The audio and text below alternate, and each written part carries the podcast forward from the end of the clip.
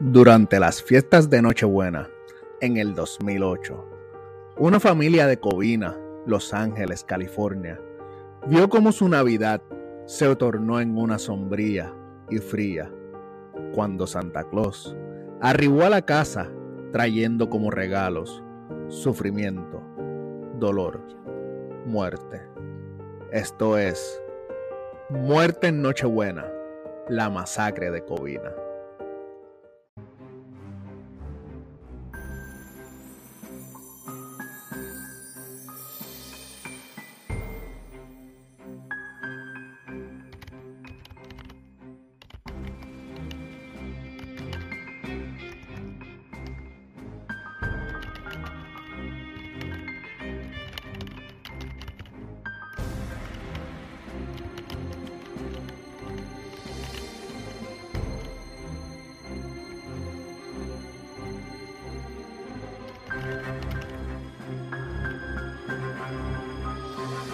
Esto es Mundo Escéptico.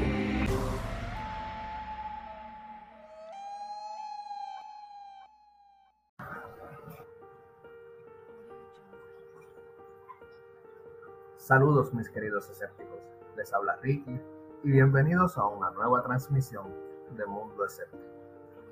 Espero que todos se encuentren bien y estén preparados para este episodio que les traigo el día de hoy, tan especial. Pero antes de entrar al episodio, les quiero dar las gracias a toda la linda comunidad de escépticos que me escuchan alrededor del mundo por tenerme entre sus primeros cinco podcasts más escuchados este año.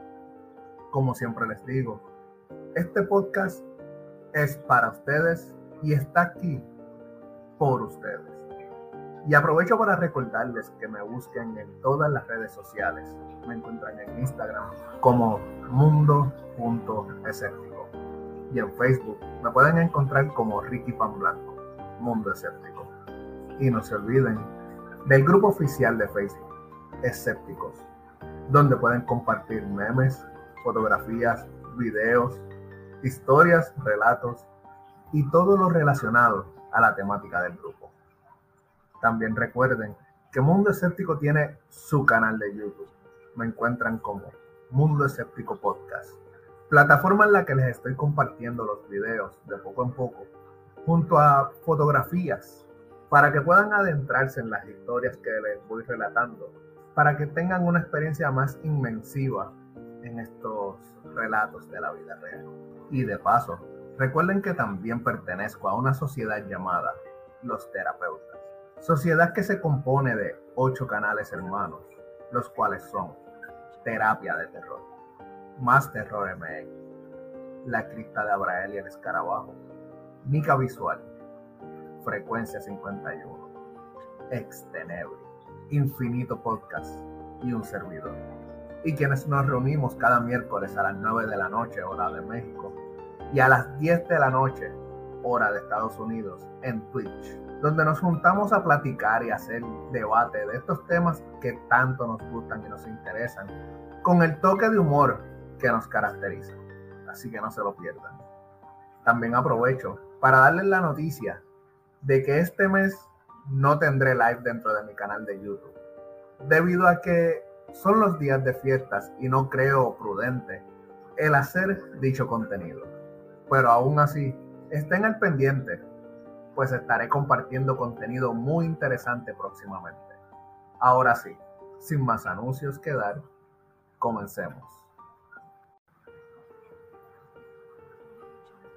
Nuestro hombre de interés es Bruce Jeffrey Pardo, un hombre de 45 años de edad que hasta el momento no tenía antecedentes penales o historial de violencia, aunque sí llevaba en su espalda un saco de pequeños fraudes secretos.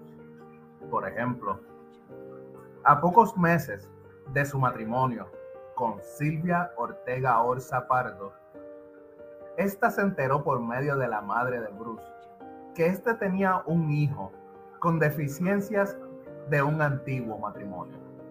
Verás, para el 2001, Pardo vivía con su entonces novia y el hijo fruto de su relación, un niño que para ese entonces solo tenía tres meses.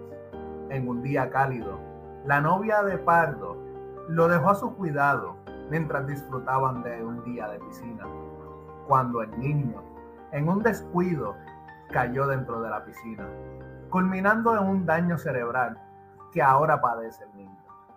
Un secreto que había sido guardado hasta el momento. Bruce, a pesar de no tener contacto con este hijo y no dar ninguna ayuda monetaria o manutención, utilizaba la discapacidad de su hijo para deducciones en sus impuestos.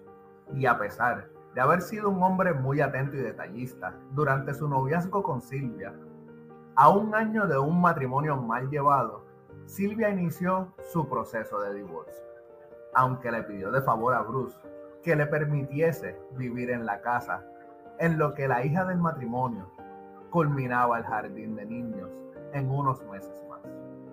Pero muy poco tiempo después, mientras Silvia Pardo se encontraba en una fiesta con sus hijos, Bruce sacó todas sus pertenencias de la casa y al Silvia llegar se encontró encerrada afuera y tuvo que mudarse a casa de sus padres.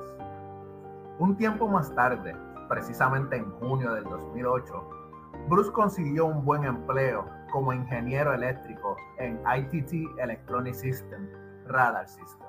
Durante este mismo mes, el Tribunal de Divorcio le había ordenado a Bruce pagar 1.785 dólares mensuales como manutención. Cinco días antes de la decisión, Bruce compró su primera arma de fuego, una pistola 9 milímetros Six Sauer. Durante el proceso de divorcio, Bruce le llegó a decir a un amigo, mi mujer me está llevando a la ruina. Y para empeorar la situación, un mes más tarde, en julio de este mismo año, Pardo fue despedido de su empleo por declarar más horas de las trabajadas. En otras palabras, por querer cobrar horas que no había trabajado. Por dicha razón, el tribunal suspendió los pagos de la manutención. El 8 de agosto, Pardo compró la segunda pistola de la misma marca y modelo. Luego, compró más armas de fuego durante los siguientes meses. Una el 8 de septiembre, otra el 11 de octubre y otra el 13 de noviembre. Para esta última fecha ya había adquirido un bidón de gasolina de alto octanaje y también había adquirido un disfraz de Santa Claus que le había encargado a una vecina con el pretexto de que lo usaría para una fiesta infantil. Como si ya las cosas no le estuvieran yendo mal a Bruce y a pesar de haber hecho declaraciones judiciales en las que se quejaba de que Silvia vivía con sus padres, con lo cual no pagaba alquiler o renta, ni biles como agua, luz o mantenimiento, y había gastado generosamente en un coche de lujo, viaje de juegos a Las Vegas, comidas en restaurantes caros, masajes y clases de golf según documentos del tribunal, Pardo debía pagar a Silvia 10 mil dólares como parte del acuerdo de divorcio. Aparte, Silvia se quedó con el anillo de compromiso y el perro familiar, lo que se entiende según las autoridades que fue lo que terminó de fijar las intenciones de Bruce y sus planes para Nochebuena. El 24 de diciembre de 2008.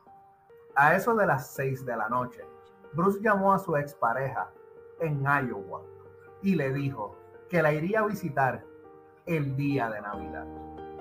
Horas más tarde, Bruce salió de su casa vestido de Santa Claus y se montó en una guagua Dodge azul.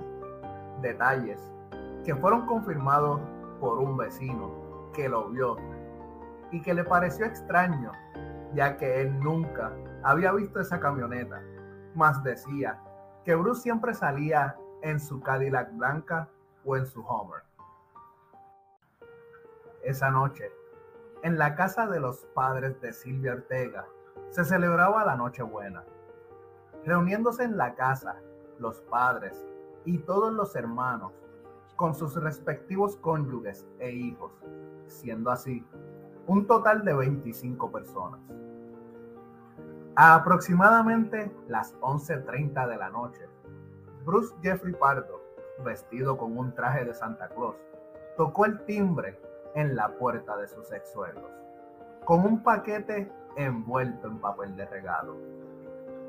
Al abrirse la puerta, Pardo sacó las dos pistolas semiautomáticas que había comprado previamente e inmediatamente disparó a su sobrina política de 8 años, Katrina Yusepowski, hija de Leticia Yusepowski, una de las hermanas de Silvia Pardo. La pequeña, al ver por la ventana a Santa Claus, había corrido a saludarle, siendo herida gravemente en la cara.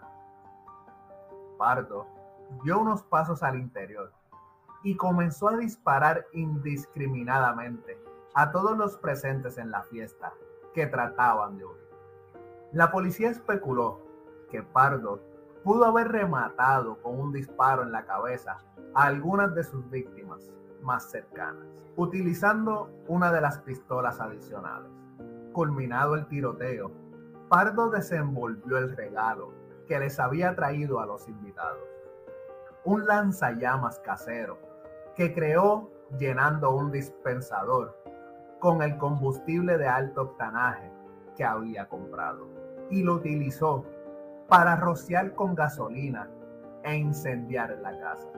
Esa noche, nueve personas murieron por los disparos o el fuego. Por otro lado, tres resultaron heridas. La niña de 8 años que fue disparada en la cara, una chica de 16 años que recibió un disparo en la espalda y una joven de 20 años que se rompió un tobillo al saltar desde una ventana del segundo piso. Uno de los sobrevivientes llamó a las autoridades durante el ataque, después de huir a la casa de un vecino. El fuego resultante se extendió muy rápido debido al combustible esparcido y los adornos navideños. Al lugar llegaron 80 bomberos y aún así y sus mayores esfuerzos tardaron una hora y media en extinguir las llamas. Debido a la intensidad del fuego, la identificación de las víctimas se realizó a través de los registros médicos y dentales. Después del ataque, Pardo se puso su ropa de calle y condujo su Dodge Caliber de alquiler hasta casa de su hermano en Silmer, aproximadamente a 30 millas o 50 kilómetros de distancia de la escena del crimen, donde este, que no se encontraba en la casa, lo encontraría muerto en el sofá tras dispararse en la cabeza. Con una pistola en cada mano y con el traje de Santa Claus parcialmente derretido, ya que durante el ataque con el lanzallamas se le había adherido a la piel sin poder sacárselo, producto de una explosión ocurrida por una chimenea encendida de la cual él no se había percatado. Inicialmente, se creyó que Pardo pretendía huir a Canadá en un avión, ya que había comprado un boleto de la aerolínea Air Canada. Sin embargo, posteriormente se descubrió que el itinerario de vuelo con Northwest Airlines era de Los Ángeles a Molina, Illinois, con una escala en Minnesota. Pardo había llamado días antes a un amigo del instituto para comentarle que planeaba visitarlo, pero los detectives no estaban seguros de si realmente pretendía realizar la visita o si el vuelo era un engaño para despistar a las autoridades. Pardo había visitado a este amigo antes, en octubre del 2008, para asistir a un cumpleaños. Pero al parecer, con las graves quemaduras que sufrió en ambos brazos, Bruce decidió ir en contra del plan inicial y simplemente huir. La policía lo encontró con 17 mil dólares en efectivo atados a sus piernas. El carro alquilado fue encontrado estacionado a unas cuadras de la casa de su hermano. Este había sido manipulado con los restos de su traje de Santa Claus y pólvora para detonar el vehículo. También se llegó a recuperar de la escena cuatro rondas de 13 cartuchos de gran calibre vacíos y al menos unos 200 cartuchos en total. Considerando que dentro del coche pudiera haber una posible bomba, se tomó la decisión de activar el dispositivo utilizando un robot bomba, quemando y destruyendo así el vehículo y junto a él cualquier evidencia que hubiera en su interior. En la casa de Pardo en Montrose, la policía encontró cinco cajas vacías de armas semiautomáticas, una escopeta Benelli M2 táctica y un bidón de gasolina de alto octanaje, combustible utilizado comúnmente en las carreras de auto. También llegaron a descubrir lo que fue descrito como una bomba de fabricación casera.